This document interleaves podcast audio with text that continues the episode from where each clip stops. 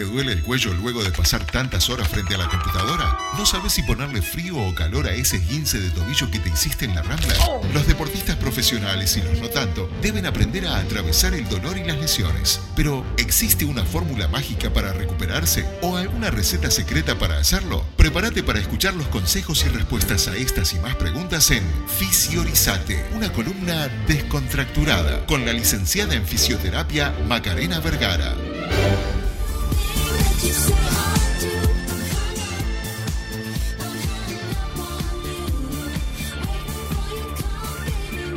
Ya estamos en Fisiorizate, la columna de la licenciada Macarena Vergara. Maca, ¿cómo estás? Buenas noches, Bernardo. ¿Todo bien? Buenas noches es si después cenaste. Lo que pasa es que está oscureciendo tan temprano que ya te decís buenas noches porque te da la sensación de que es de noche. Pero. Pero en realidad no. Todavía no, sé, cené. Yo tampoco cené. Ah. Entonces es buenas tardes. Buenas tardes, entonces. Eh, dije creo que cuatro veces más de que íbamos a hablar de estirar, pero no vamos a hablar de estirar. Y vamos a hablar un poco de estirar, pero no es específicamente el tema que vamos a hablar hoy. Y aquí entra nuestra canción de hoy que acabamos de escuchar, que no es ni más ni menos que de la reina del pop, Madonna. Madonna. Madonna, que aparte de ser la reina del pop, para mí considero que es una muy buena bailarina. Y es por ahí, Bernardo, que viene el tema de hoy. No vamos a hablar de baile, No. pero sí vamos a hablar de una característica que tienen los bailarines.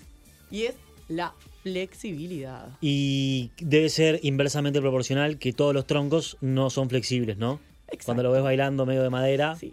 ese, ese, Ese, señor ese no es flexible. no es flexible. Perfecto. podemos, podemos decir que sí. Bien. Y bueno, primero les voy a contar un poco cuál fue el tema, los dos temas en realidad que propuse el domingo en mi Instagram, que es arroba leak.macarena Vergara. Recuerden que los domingos previos al programa voy a estar subiendo dos temas, ustedes votan y el más votado lo traemos el miércoles a la radio, ¿sí? Me ha preguntado gente, ¿qué pasa con el otro tema que me interesó pero no lo voté?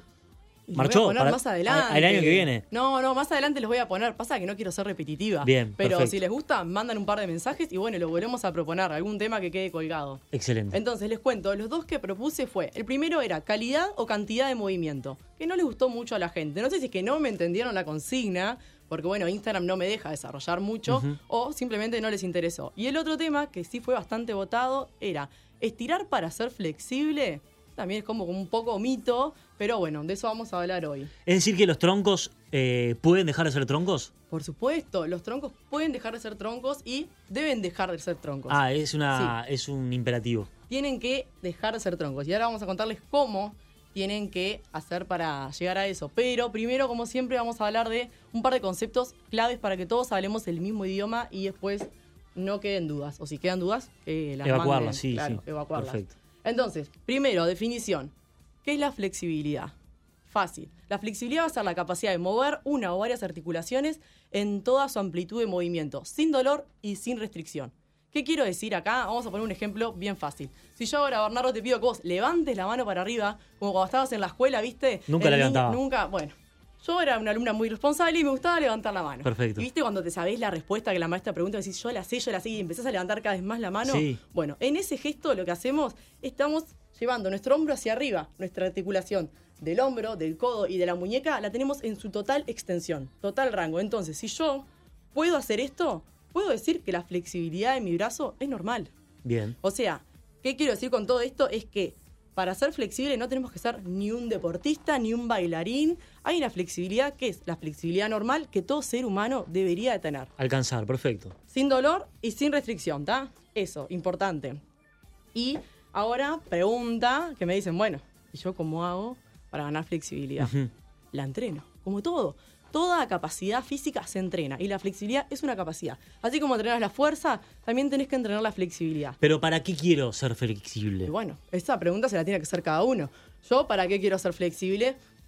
No sé. ¿Vos para qué quieres ser flexible? ¿Para bailar bien? Puede ser. Bueno, y ahí tenés que ver por qué. ¿Qué, qué pasos de baile te exigen tanto rango de movimiento? O sea, cuando uno no es flexible, por ejemplo, eh, la piscina, hay una limitante. Hay no una puede dar una buena abrazada, por ejemplo. Por eso, totalmente. O sea, si vos no puedes ser flexible funcionalmente, seguro que tenés una disfunción. Quizás tenés una, voy a decir algo, no sé, queden con esto, es algo medio general, tenés una tendinopatía del manguito corto rotador del hombro y no podés tirar bien la abrazada. Entonces, ¿qué vas a tener? Si tenés dolor, no vas a poder tener una amplitud del movimiento completo. Entonces, no vas a tener tu flexibilidad óptima. Y ahí empiezan todas las compensaciones del cuerpo. ¿Y qué pasa, por ejemplo, cuando en la escuela te decían, a ver si sos flexible y te ponía y tenías que tocarte las manos con la punta de los pies? ¿Es, un, ¿es un buen test? Eso es un, es un test de flexibilidad. Es medio viejo, sinceramente, pero está, todavía se sigue usando.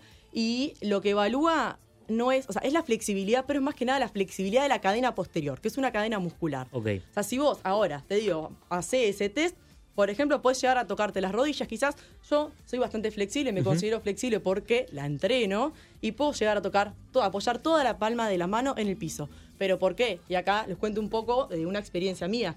Eh, yo hace unos años era golera de handball. Entonces, el golero de handball tiene una peculiaridad que tiene que ser bastante flexible Claro. con las piernas. Vos para atajar una pelota tenés que subir la pierna hasta la mitad del cuerpo por lo menos. Pero yo como hacía eso para trabajarlo, lo entrenaba. Todos los días que iba a entrenar, hacía un poco de movilidad y flexibilidad para poder llegar ahí. Porque ¿qué pasa con la flexibilidad? Se entrena y si no se entrena, yo lo pone el ejemplo, iba un día sin haber entrenado, levantaba la pierna hasta arriba y me podía llegar a lesionar porque Claro. no estaba acostumbrada a trabajar en ese rango de movimiento. Y dicho y hecho que me pasó, una vez jugando al handball playa, excedí, me fui a abrir de piernas para sacar una pelota y excedí el rango de movimiento normal que yo solía tener y me terminé rompiendo el posterior. Ahora, no tiene nada que ver, pero en algún momento tenemos que hablar de cómo terminaste siendo golera de handball. En algún momento, no, en realidad, ¿cómo me pasé del handball al triatlón? Eso es... También, también. Sí, pero sí, eso eso ya es in- es indagar en tu, en tu experiencia personal. Sí, total. Bueno, ahora vamos a seguir, nos volvemos al tema de flexibilidad. Y acá voy a hacer un paréntesis, y esto es algo sumamente importante que quiero que todos se lo queden grabadísimo. Importante, en negrita se los digo. Al trabajar la flexibilidad, no es que el músculo se va a volver más largo. Si vos me decís, Maca, voy a empezar a entrenar todos los días la flexibilidad, rutina, 15 minutos, el músculo no va a cambiar en longitud porque el músculo es casi inelástico. No es una capacidad del músculo. O sea que no por mejorar la flexibilidad, el músculo va a ser más largo. Sí vas a tener mayor movilidad, sí vas a ser más flexible y vas a mejorar tu rango de movimiento. Nunca mejorás la longitud. ¿Está? Eso de que el músculo se elonga y cambia, no. El músculo siempre va a tener falso. la misma, es falso. Pero eso de cuando te tenés que tocar la punta de los pies y viene el profesor de gimnasia que hizo un curso en la escuela, no sé, en un intercambio que fue a España y te dice, Sí. ah, tenés tendones cortos. No es que, es lo que te decía, esa prueba justo, la de tocarse la punta de, de los pies, es una prueba para ver si vos tenés un acortamiento de la cadena posterior. No tiene nada que ver que vos tengas o sea, el tendón, el músculo este o aquel otro músculo. O sea, es una prueba específica para un tipo de cadena muscular. Perfecto. No se queden con que si no tocas la punta de los pies, no sos flexible. No, no tiene nada que ver. Bueno, les cuento rapidito sobre los estiramientos, porque partimos de que la pregunta de hoy era, ¿estirar para ser flexible? ¿Sirve estirar para ser flexible? Eh, sí, sirve, pero ¿No es lo único o sí? no es lo único, por eso, o sea, es una de las herramientas que tenemos para trabajar la flexibilidad, sí, pero hay primero varios tipos de estiramientos y después hay varias técnicas para trabajar la flexibilidad. Y ahora les voy a contar tres tipos de estiramientos que son los más conocidos. El primero es el estiramiento estático, el que todos conocemos, al que el profe de la escuela le encanta. Terminaste la clase de educación física o vos terminaste de correr acá en la Rambla. Estiren. Te pones a estirar 15 segundos, grupos musculares, mantenés ahí. Está bien, pero ¿te sirve para ganar flexibilidad? No, es pésimo para esto. No tiene ningún sentido hacerlo para ganar flexibilidad. Es solo para recuperar el músculo eso. Y para recuperar, y hasta por ahí nomás te digo, lo haces con el objetivo de que vos luego tengas menos sensación de dolor. Ok. ¿Tá? Es para algo percepción tuyo, no es fisiológicamente no va a cambiar nada. Y eso de que te dicen, siempre hay que estirar, no se olviden No. de estirar. No, no, no tiene nada que ver, no tenés que estirar siempre. Es más, ahora después vamos a hablar un poco de cuándo hay que estirar. Como por ejemplo, pasa mucho en los gimnasios. Vos vas un día y te toca hipertrofia, te toca trabajar fuerza muscular. Fuerte, vas y te levantás en sentadilla 60 kilos. No es Vas mi caso, peso- pero no es tu caso, bueno. Vamos, otro ejemplo de otra persona, mío tampoco. Vas y metes peso muerto 60 kilos más. Terminás de entrenar fuerza. ¿Tenés que estirar? No, no tenés que estirar. Porque, y acá volvemos al primer capítulo que hablábamos sobre las lesiones agudas, que mencionamos que cuando uno trabaja fuerza excéntrica, fuerza explosiva, fuerza hipertrofia, genera pequeñas roturas musculares. Es cierto. Y Bernardo, ¿te acordás que hacíamos? Que lo terminas de desgarrar. Exacto, ¿para qué vas a estirar un músculo que ya estuviste trabajándolo en, en excéntrico, que ya estuviste forzando, ¿no? A ese músculo dale reposo, a ese músculo dale peace and love, no le des más estiramiento a un músculo que está con pequeñas roturas. Lo mismo es para los crossfiteros. No me quiero meter en el mundo del CrossFit. Bueno, no quiero aparte. generar haters, no enemigos, por favor. Eso lo dejamos para otro día. Bien, perfecto. Y bueno, entonces, estiramientos estáticos, flexibilidad, no. no te da flexibilidad. No te da flexibilidad. Siguiente estiramiento que lo mencionaste vos, el del rebote. Ujú. ¿Qué, qué es eso, el estiramiento Ah, del rebote? siempre fue eh, el peor enemigo del deportista. No tires con rebote porque es candidato No. a romperte todo. No sé si es candidato a romperte todo, pero este estiramiento se llama estiramiento dinámico y lo que hacemos es eso, rebotamos con en, en el momento, ahí en el lugar, con el gesto deportivo que vamos a trabajar. Eso Claro. es lo ideal. ¿Para qué lo hacemos? No hay mucha evidencia realmente que diga que eso sirve, pero... A mí siempre me dijeron que es, le estás avisando al músculo que te vas a correr unos kilómetros, Sí, por bueno. ejemplo. Sí, le estás avisando, te empezás a mover y el cuerpo dice, me estoy moviendo. o sea, está bien, si querés hacerlo no te va a hacer mal, pero no te va a servir ni para activar el músculo ni para mejorar la flexibilidad. Flexibilidad, descartado. Seguimos, tercer estiramiento muy conocido, pero por el nombre no creo que lo saques, se llama estiramiento FNP, que es un estiramiento de facilitación neuromuscular propioceptiva. ¿Qué quiere decir esta palabra tan complicada? Básicamente que al músculo, al estirarlo, le vamos a dar un estímulo, un estímulo cualquiera. Lo ideal eh, para este caso es una contracción. O sea, yo voy a hacer un estiramiento como haría pasivamente, pero voy a agregar una contracción isométrica. ¿Por qué? Porque luego de que yo voy a hacer esta contracción isométrica, se produce una inhibición de reflejos de estiramientos. ¿Qué es esto de los reflejos? Nosotros en el músculo, en el tendón, tenemos eh, receptores de estiramientos, receptores mecánicos, receptores de presión y demás. Estos receptores nos cuidan, son los que mandan información acá arriba, al sistema nervioso Al cerebro, sí. Entonces dicen, bueno, estoy estirado, me tengo que acortar. Ah, estoy. Es como que te van guiando hacia dónde ir y dónde no. Los que hacen que no nos lesionemos. Entonces, vos con esta manera, la manera de estirar de FNP, esta sí es buena para, el- para mejorar la flexibilidad. A ver. Ejercicios de contracción y relajación en su rango, digamos, más amplio, pueden llegar a mejorar la flexibilidad. Ponémelo con un ejemplo. Un ejemplo, ahora agarrás y te pones a estirar eh, isquiotibiales, como hacemos habitualmente, acostado en el piso, llevas la rodilla al pecho, extendés la pierna, te tira la parte posterior del muslo. Sí. ¿Qué haces ahí? Le pedís a alguien, o contra la pared, o contra una fitball, que te haga fuerza en el talón. Vos vas a tratar de hacer, de llevar el talón a la cola, haces una contracción isométrica de los isquiotibiales, Ujú. 3, 5 segunditos y aflojás. De vuelta, repetís contracción isométrica, 3, 5 segunditos, aflojás. Y para el siguiente estiramiento, cuando vos vas a, a ir un poquito más, no vas a tener tanto dolor. Porque se produce esa inhibición de ese reflejo que hablamos recién. Claro. Es un poco complejo, pueden buscar ah, estiramientos, FNP en internet. No hay mucha cosa, pero no es tan mal lo que hay. Como para tener un concepto de qué es eso del FNP. Entonces, voy a hacer algo, otra cosa importante, importantísima. Ganar flexibilidad. ¿Para qué quiero yo ganar flexibilidad? Lo que me decías vos. O sea, yo, si quiero entrenar la flexibilidad, primero tengo que saber para qué, con qué objetivo. ¿Sos nadador? ¿Sos corredor? Eh, ¿Simplemente te gusta ir a clases de flexibilidad y stretching porque te sentís mejor?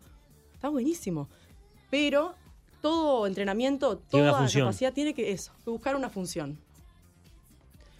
Por eso cuando dicen entrenamiento funcional, es funcional a una cosa. Exacto. No es Debería funcional de de ser- per se.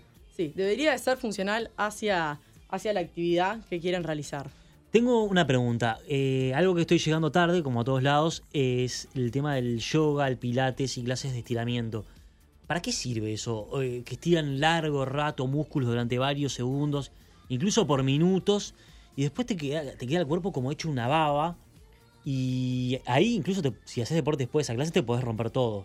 ¿Para qué son esas clases de estiramiento largas y largas? Bien, en realidad acá hay, o sea, el yoga y el pilates son cosas totalmente distintas y hay muchos tipos de yoga, muchos tipos de pilates y no vamos a entrar en eso, pero normalmente lo que suelen hacer es enfocarse en dos capacidades, en la capacidad de la flexibilidad y de la fuerza. Eh, y a veces pueden meter algún estiramiento, esos mantenidos, esos pasivos mantenidos en, en tiempo que buscan la plasticidad del músculo. ¿Qué Y acá, significa? ¿Qué es la plasticidad? Vamos a poner ejemplos de comida, que a mí me encanta. Perfecto. Siempre comidas ricas. Ahora, en el frío, en el invierno, el uruguayo, ¿qué hace? Cocina guiso. Guiso. Yo tengo uno pronto en casa. Bien, bueno, vamos a poner el ejemplo de guiso. Vos ahora llegas a tu casa, metés automático en el microondas y calentaste cinco minutos el guiso. Mm. Lo sacaste hirviendo. Sí. ¿Vos te lo vas a comer el guiso hirviendo? Y no. No, porque te quemás. ¿Me Esto es lo mismo, lo vas a estar cinco minutos estirando y después te vas a ir a correr, te vas a ir a poner a entrenar otra cosa. Y no, porque le diste una información al cuerpo y después no le puedes dar otra tan seguido. Tenés que esperar a que el sistema nervioso eh, adapte y entienda ese, ese estímulo que vos le diste. Claro. Eh, nos pregunta uno de los mensajes que te mandan por Instagram, que me tomo el atrevimiento de leerlos. Pregunta Claudia, el estiramiento... Saludos a Claudia. Saludos a Claudia Nogueira. Si el estiramiento eh, sirve para prevenir lesiones. No. ¿Sabes qué sirve para prevenir lesiones? Dormir bien, alimentarse bien y entrenar bien. Si vos haces esas tres cosas bien, vas a, vas a prevenir una lesión, seguro. Enfócate en el dormir, eso en lo que es entrenamiento más invisible y aparte en el entrenamiento propio. Pero el estirar, no, no te va a servir para prevenir una lesión. Eso ya fue. Te hago otra pregunta de, de otro oyente. Cuando te duele todo el cuerpo, que venís de correr, o hace mucho no corres, viste que, ah, por ejemplo, cuando salís a correr por primera vez o andás en bicicleta por primera vez en mucho tiempo, que no te podés sentar, que lo que te dicen Sí. es estirá, estirá y se te pasa. ¿Es verdad eso o es un mito? Eh, te va a ayudar a estirar, sí, porque lo que hablamos hoy, te va a generar una satisfacción, la elongación propia, te va a ayudar al dolor. Pero si estás duro, date una ducha, ponete una crema, eh, hacete algún vendaje y hacé foam roller. ¿Qué es eso? Foam roller, lo podemos hablar un día, es muy interesante, pero foam roller son esos, esos cilindros. Ah, los, de- los rolos. Sí, los rolos, los cilindros esos de que polifón, hay diferentes Sí. texturas, bueno, que sirven para masajear y generan determinada compresión en el músculo que puede estar bueno para lo que es recuperación. Y eso lo voy a plantear más adelante para lo que es recovery después de, de grandes entrenamientos. Es una estrategia interesante, discutida, pero interesante. Última pregunta. ¿Hay que estirar o no estirar después del entrenamiento? Depende del entrenamiento. Acuérdate que hoy te di el ejemplo de eh, cuando vas al gimnasio y haces fuerza, hipertrofia. Que dijimos que generamos pequeñas lesiones musculares. No Sí, vamos a estirar. no. En ese caso no estiramos. Terminaste vos un fondo el sábado, fondo de bicicleta, 90 kilómetros, te bajás de la bici, querés estirar. Podés estirar, no te va a, a generar nada a nivel fisiológico, pero sí a tu percepción de dolor, quizás para el rato y para el otro día. Estirar antes de entrenar, no. Eso es lo único que les digo que no. No estiren antes de Se entrenar. calienta. Sí, está estudiado, o sea, la evidencia científica dice que estirar antes de, de hacer cualquier actividad física baja tu rendimiento deportivo. Así que no estiremos antes de realizar cualquier actividad física. Macarena, en tu clínica me imagino que tenés muchos rolos. No tengo tantos, me gustaría tener más. Bueno, Acepto sí. donaciones. Bueno, y de diferentes colores también. Pero Sí. hay una cosa que estoy viendo en, la- en los bancos de la NBA. Es como una pistola que masajea. La pistola percutora, Esa. tengo una. ¿Está bueno? La uso muy poco, ¿sabes? Bueno, me gustaría que algún día la trajeras Bueno, podemos, así cuando hablemos. Nos disparamos con eso. Nos disparamos con eso. Cuando hablemos de estrategias de recuperación, vamos a hablar de eso. Así que para la próxima semana voy a tirar el domingo uno de los temas, estrategias de recuperación. Me encantó. Macarena Vergara, licenciada, eh, su columna, Fisiorizate. Muchísimas gracias por acompañarnos. Gracias a ustedes, como Nos siempre. quedamos, nos quedamos sin tiempo. Nos vamos a encontrar dentro de dos martes, Miércoles, Bernardo. dentro de dos miércoles. Pero cuidado, no estiren eh, si están fríos o si hacen fuerza. Y si tienen alguna duda, pueden volver a escuchar su columna en Spotify. Y también tenés una cuenta vos de Spotify. Tengo una cuenta de Spotify, como mi Instagram, leak.macarenavergara. Así que nos escuchamos por ahí. Nos encontramos mañana con las nuevas ediciones de búsqueda y de galería. Ha sido un placer. Quedan con Profetas en su tierra. Hasta mañana.